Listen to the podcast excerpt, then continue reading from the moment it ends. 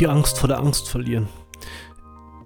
Diese kleine Podcast-Sendung ist was Besonderes, weil ich gerade unabhängig voneinander mit zwei Freunden zu tun habe, die Panikattacken haben und natürlich extrem beunruhigt sind und für die das auch was Neues ist. Das sind Leute, von denen würde man das normalerweise nicht erwarten. Die sind stabil, die sind erfolgreich, die äh, sind eher nüchtern und dann kommen da diese diese Panikattacken, diese Gefühle hoch, gegen die man nichts tun kann.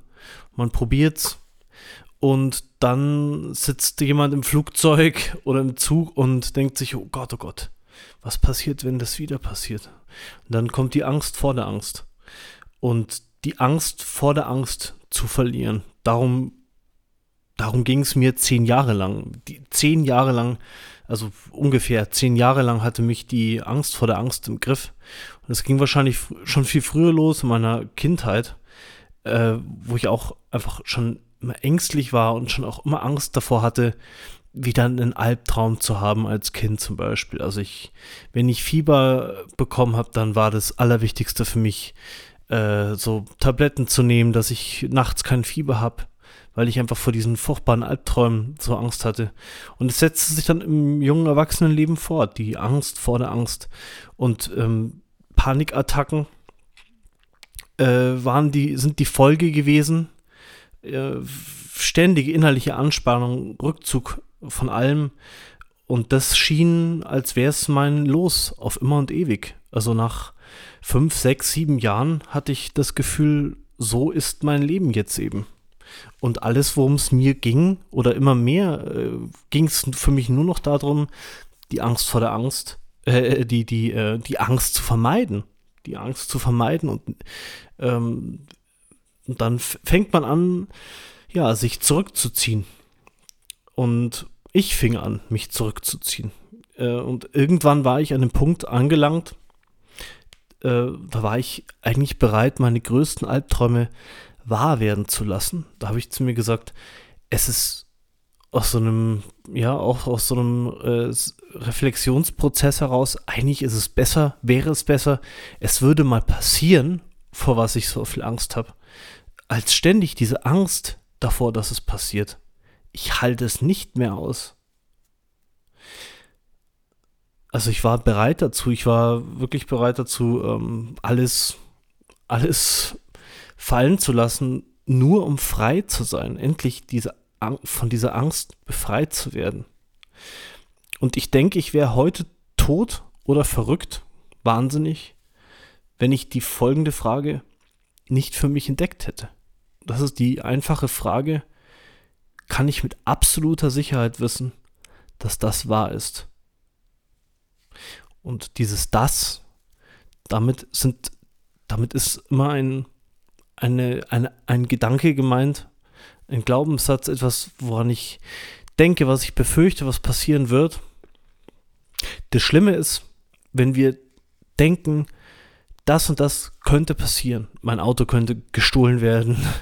Jemand könnte meine äh, liebevoll aufgebaute Werkstatt einbrechen. Eine alte Angst. Ich habe, ich, ich könnte erblinden. Was passiert, wenn ich erblinde?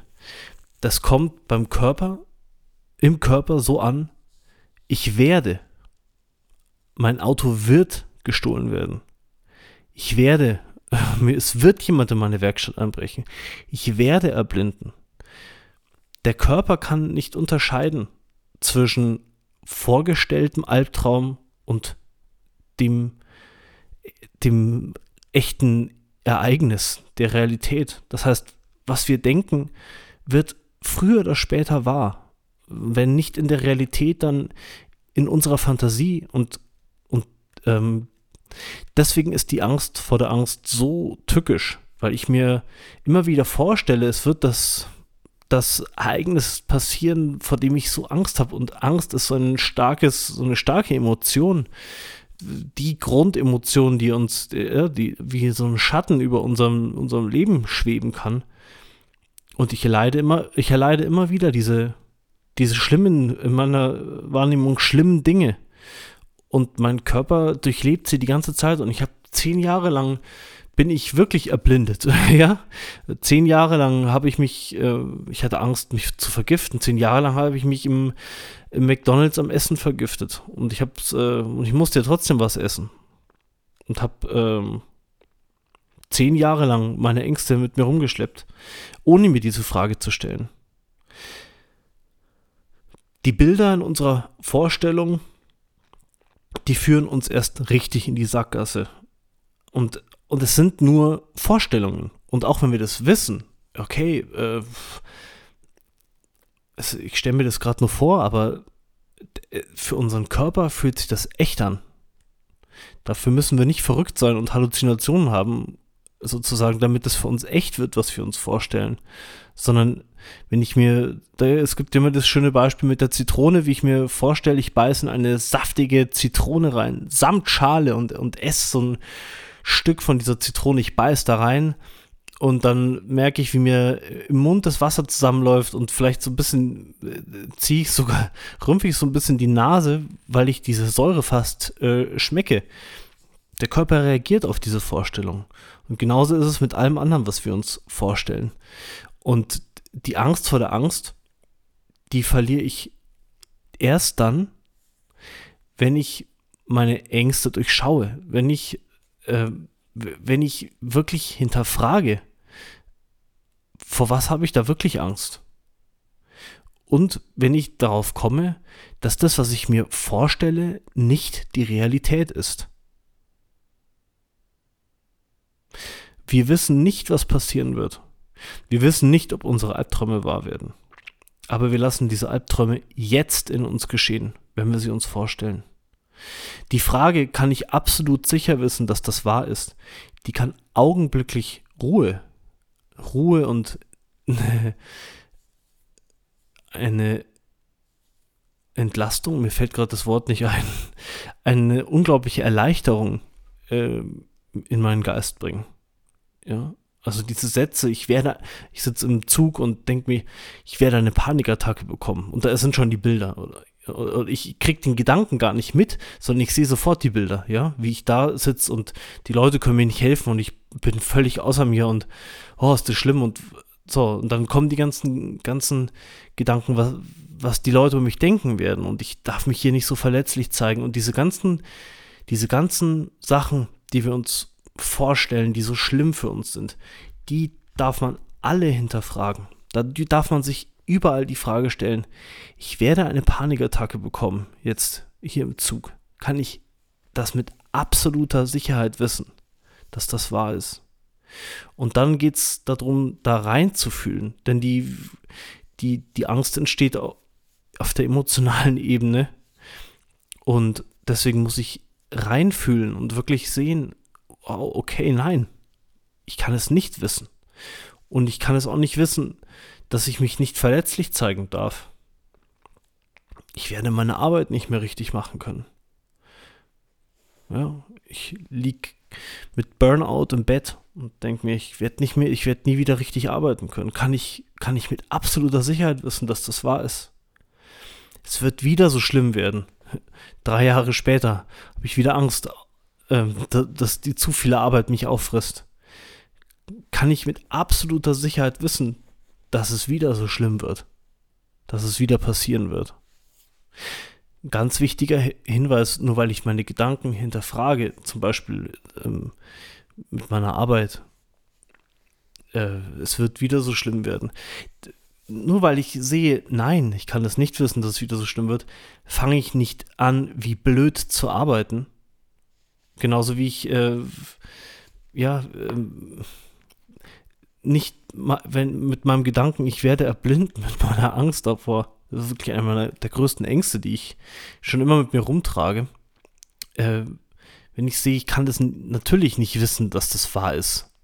Ähm, dass überhaupt das Risiko besteht. Trotzdem werde ich zum Arzt gehen wenn ich, äh, wenn mir an mir was auffällt, ich so, hm, weiß ich nicht, warum sehe ich denn jetzt da immer so einen schwarzen Punkt in der Mitte von meinem Sichtfeld? warum hängt denn das eine Auge so ein bisschen raus? Natürlich gehe ich dann zum Arzt. Ja, aber ich verliere diese Horrorvorstellung aus meinem Kopf, wenn ich sehe, dass meine Gedanken einfach nur, ja, nicht mal Spiegelbilder der Realität, sondern einfach nur irgendwelche Interpretationen sind und Dinge, die im, in uns rumgeistern, 50, 60, 70.000 Gedanken pro Tag.